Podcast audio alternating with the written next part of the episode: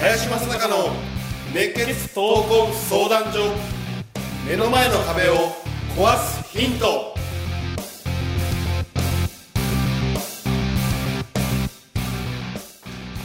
ちはナビゲーターの今野花子です。林正孝の熱血闘魂相談所。目の前の壁を壊すヒント。この番組ではさまざまな年代の男女からの質問や相談に平成の侍林正孝がスコーンと突き抜ける答えをお伝えしていきます。それでは林さんお月さんよろしくお願いいたします。はい、よろしくお願いします。お願いします。そして今週も先週に引き続きゲストに来ていただいておりますえー世界的にも活躍されていらっしゃるバイオリニストの大場いとこさんです。よろしくお願いいたしよろしくおます願いします。では質問に行きたいと思います。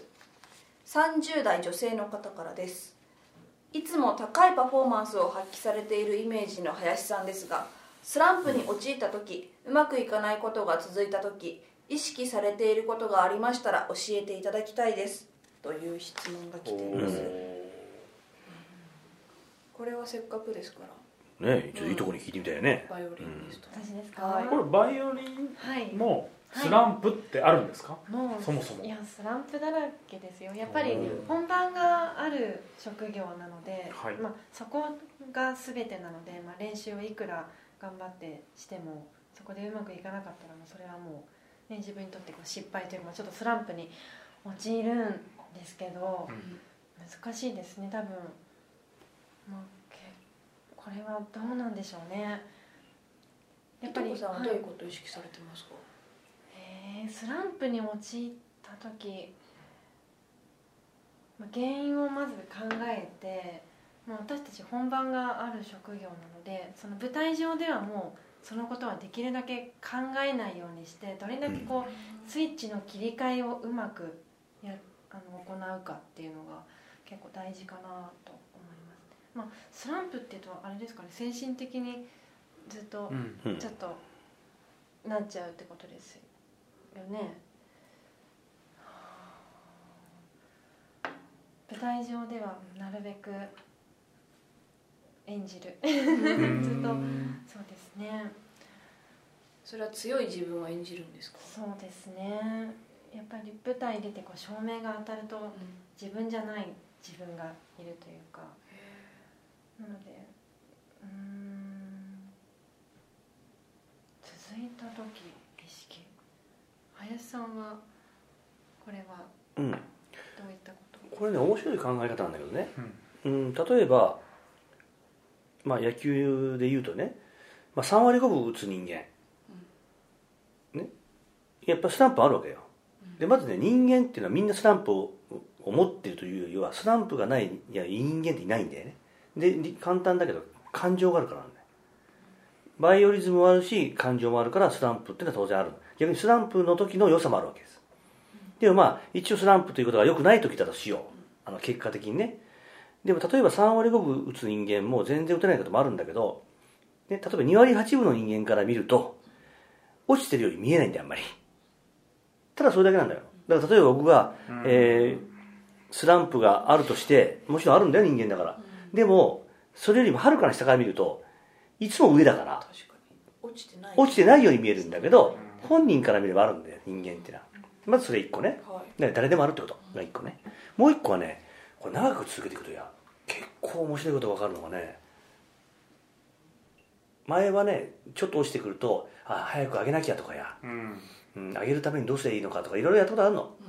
あのひっちゃきになって仕事したりとかあるいはちょっと休憩したりとかいろんなことやったりとかするのね。である時にはねあのいかに浅くそのスランプを終わらせるかみたいなね。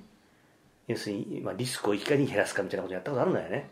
でもねこれね過ぎてみると面白いことが分かってねそのスランプが大ききゃ大きいほど後から検証した時にね学びが大きいんだよ。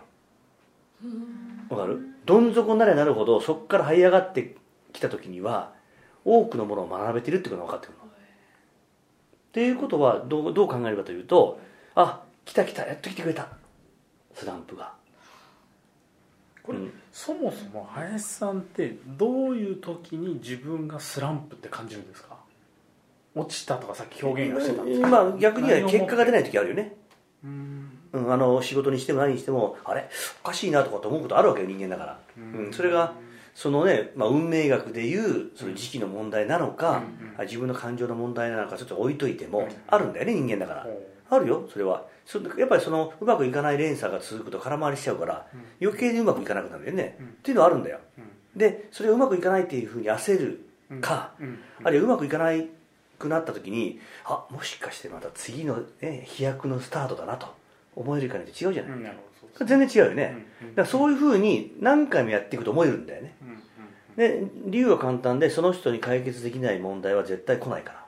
スランプも来ないんだよ、うん、で当然振り幅が大きいから何かを上を求めれば求めるほど大きなことを考えれば考えるほど そのスランプも大きいんだよ。うん。これも面白いんだよ。うん。例えば自分だけのことで、ね、住んでた、ね、時期がありでそれを超えてくると、まあ、例えばその、ね、その会社ということがあり、えーもっと言うとえーそれが一つのコミュニティでありあるいは国でありって考えた時には何かやろうとする時だって必ず来るから。当たり前だよね。反対勢力がない物事ってないんだよね。そうですね。ねだから、えーと今この話で言うと30代女性でね、えー多分一番い一番今軽いところにいるんだよね。うん。自分だけの話だから。うん。うん、でも何をやったって同じってこと。必ずある。何かを求めれば求めるほどスランプもあるし、えーそこから逆に這い上がってきた時の学びも大きいし、スランプは何知ってる？ホームレスなんだよホームレスにスタンプないんだよあんまり。なんでか分かる？期待値が低いから。スランプってのは必ず自分がここまでできたとか、こんなはずじゃなかったって必ず自分の目標値があってうん。それと今の現状があってその現状に悩むわけギャップに。うん。でもホームレスってや別に特にお金はないわけじゃないんで言ってるけどホームレスって。えそうなんですか？知らないだみんな逆を思ってんだよ、ホームレスってお金ないと思ってるでしょ。全然違うからね、あるんだよ結構。へえ貯めてるんですか？貯めてるというよりも毎月毎月のお給金がね、まあ、2ヶ月に1回だけどね。うん。あそうなんですか、日本のはそうなってんだよ。だってホームレスでも選挙権持ってんだから。っていうことはまあ政治の話をしたくないんで置いといてもね。少なくともホームレスっていうのは日本では糖尿病になる一番の 贅沢病ですか？ら贅沢病矛盾ですね。みんな知らないんだけどよ。うん。うん、なぜあの今公園がお酒を売り始めたかとかね。あ彼ら買うんですか？彼ら買うんだよ。ああの年金生活者よりもねホームレスもっと言うと生活保護者の方がお金持ってるからね。特に東京都内は、うん。っていうのを知らないでしょ、うん、でも彼らはあんまないんだよ。自分の期待値が低いから。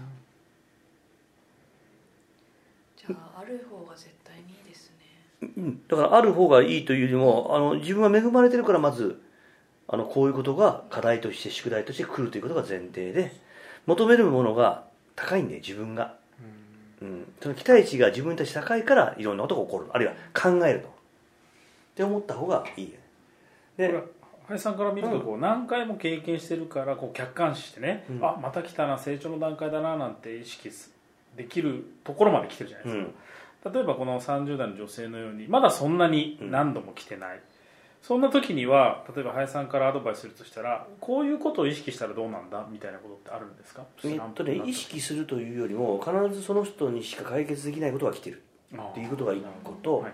だからそこから逃げないことね。逃げても解決しないから。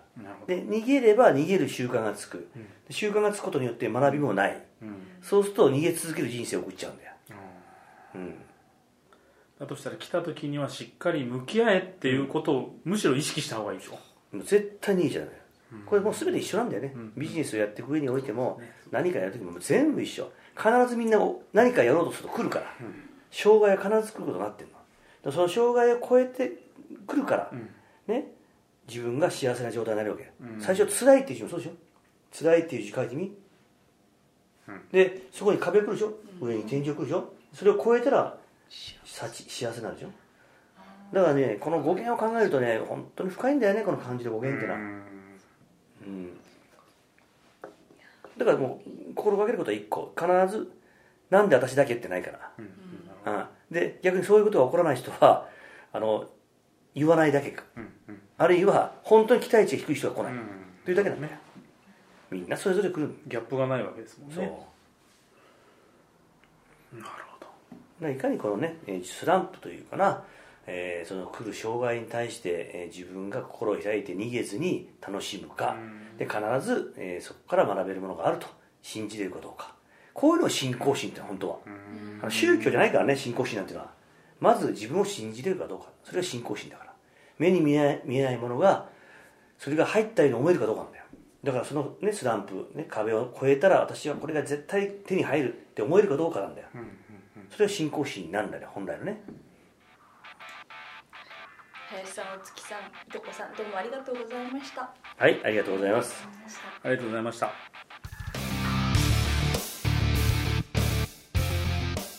この番組ではリスナーの方々からいただくご質問を募集しています。自分の人生や日本社会のことなど林正孝に聞きたいことをどしどしご応募ください。ご質問はインターネットで熱血闘魂相談所と検索。すると Facebook のページがヒットしますのでそちらにアクセスしていただき、えーメッセージボタンをクリックして質問を送ってください。ポッドキャストの他にも YouTube でも聞けるようになりました。そちらも合わせてチェックしてみてください。皆様からの質問お待ちしております。それでは次回もお楽しみに。